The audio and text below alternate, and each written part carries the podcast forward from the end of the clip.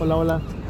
Estoy el día de hoy grabando en un lugar que me encanta. Simple y sencillamente me gusta porque hay muchas personas que están sonriendo y hay muchas personas que se toman fotografías y hay muchas personas que están construyendo recuerdos aquí. Te comparto un poquito sobre de qué se trata este podcast, situaciones prácticas tratadas de llevar a la vida de ciudad, a la vida cotidiana, pero tratando de elevar nuestra perspectiva como seres humanos en el aspecto espiritual, emocional y pues tratar de ser mejores personas. Se graba este, estos episodios con mi celular en la mano, sin ediciones y donde ande.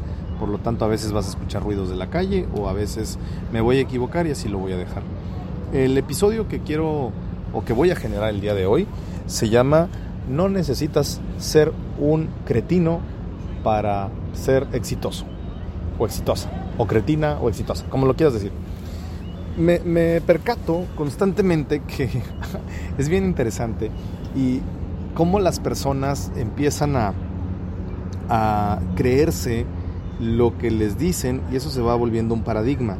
anteriormente hablé sobre los paradigmas que te creas, pero hay un paradigma bien interesante y un paradigma es que tienes que ser eh, arrogante, soberbia, eh, tienes que aplastar a los demás para triunfar en la vida. Una vez me contaron una historia que se me quedó grabada y hasta cierto punto me perturbó.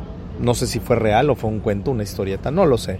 Pero de un papá que a su hijo pequeño le dijo que se subiera a una escalera con los ojos vendados y después le dijo por favor que se eh, lanzara para atrás de espalda este, porque el papá lo iba a atrapar o era una niña, no me acuerdo.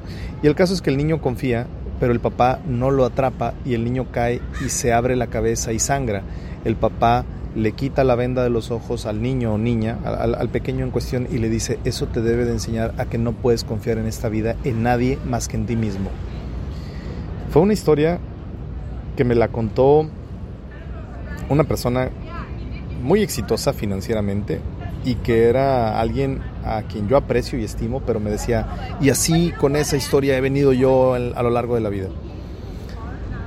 Me acuerdo que en ese momento me le quedé viendo, eh, era un hombre, y le digo, ¿me permites hacer algo extraño?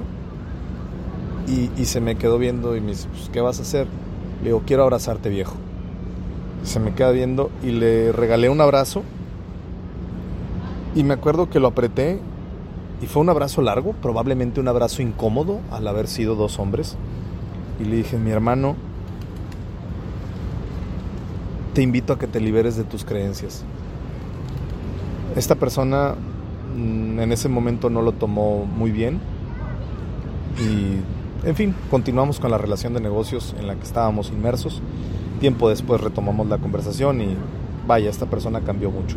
Pero a lo que me doy cuenta es que a muchas de estas personas, a, los que les, les han inculcado eh, la asociación del éxito con tener bienes o con poseer cosas o con tener más que el de al lado, eh, muchas veces también les han inculcado que tienen que ser unos verdaderos cretinos y que deben de aplastar a los demás y que para mostrar poder deben de hacer que los demás sientan, se sientan inferiores a ellos no va por ahí la cosa. Definitivamente creo que el humillar a otro o el hacerte más fuerte que el otro te da la victoria por un día, pero la humildad te da una vida plena. Esa es una victoria permanente. Entonces, quisiera, si pudiera hacer que este podcast le llegue a muchísimas personas, poder decirle a todos aquellos que están buscando el éxito en su vida que no necesitas aplastar a los demás para ser exitoso, que hay en abundancia para todos y que todos merecemos una partecita o una parte sota según trabajemos para obtener los resultados que queremos, pero no necesitas aplastar a nadie. Por supuesto que se vale competir, por supuesto que obviamente vas a buscar ganarle clientes a tu competencia si hablamos desde el aspecto laboral y que probablemente si estás compitiendo por el amor de una persona, cuidado por competir por el amor de alguien, que nadie te ponga a competir por su amor. Pero si tú estás buscando que esa persona se fije en ti, pero sabes que está saliendo con alguien más, bueno, pues aquí no, no, se trata de ser mala onda y bajarle la novia a alguien o el novio a alguien. Pero, pues, estoy de acuerdo que se vale competir, estoy de acuerdo que hay que buscar la manera de, de competir, porque de lo contrario nos volveríamos este, nihilistas, en donde, pues, como nada, nada importa, pues no me esfuerzo por nada. No, no se trata de eso. A lo que voy es tratar de borrar el concepto, erradicar el concepto que tenemos que ser agresivos, prepotentes, eh, o que tenemos que humillar a los demás para sentirnos victoriosos o exitosos. Esto es simple y sencillamente una visión muy limitada y con una pobreza de espíritu y carácter muy grande. Recuerda, yo lo que trato de, compartir en estos podcasts es que el éxito no tiene relación con el poder adquisitivo que tengas, el éxito tiene relación, al menos lo que yo planteo, con la felicidad que sientes, con el objetivo que estás logrando y con el objetivo que estás vinculado es porque realmente te importa. ¿Ok? No estoy diciendo que te vayas a vivir al monte y no tengas para pagar una casa, no, no, no. Estoy diciendo, también hablo del balance, pero me doy cuenta y cada vez más que hay más y más jóvenes, más y más personas tratando de construir su éxito a base de aparentar ser alguien que no son o a base de mostrar un carácter duro, eh, guerrero, este, enfocado en destruir al más débil. Y todo esto se va volviendo parte de una cultura que se va edificando y que se va glorificando al que parece ser más alfa que el otro, aquella persona que es más dominante que la otra persona. Vaya, si yo tengo poder y autoridad, y si yo algún día llego a tener más poder y autoridad, voy a tratar de utilizarla para identificar a cuántas personas puedo servir y cuántas personas puedo influir para que sean a su vez promotores de un bien colectivo. Quisiera dejarte alguna pregunta que va a ser incómoda tal vez, pero ¿cuándo has tratado de influir o cuándo has tratado de ejercer poder en otros a través de tus bienes o a través de tus capacidades? ¿Cuándo has tratado de ejercer poder por llegar a un lugar y mostrar que tienes un mejor auto que el otro?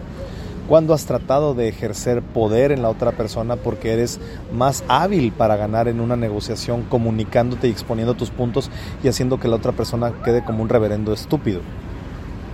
¿Cuándo te has permitido aplastar a los demás como si los otros no importaran?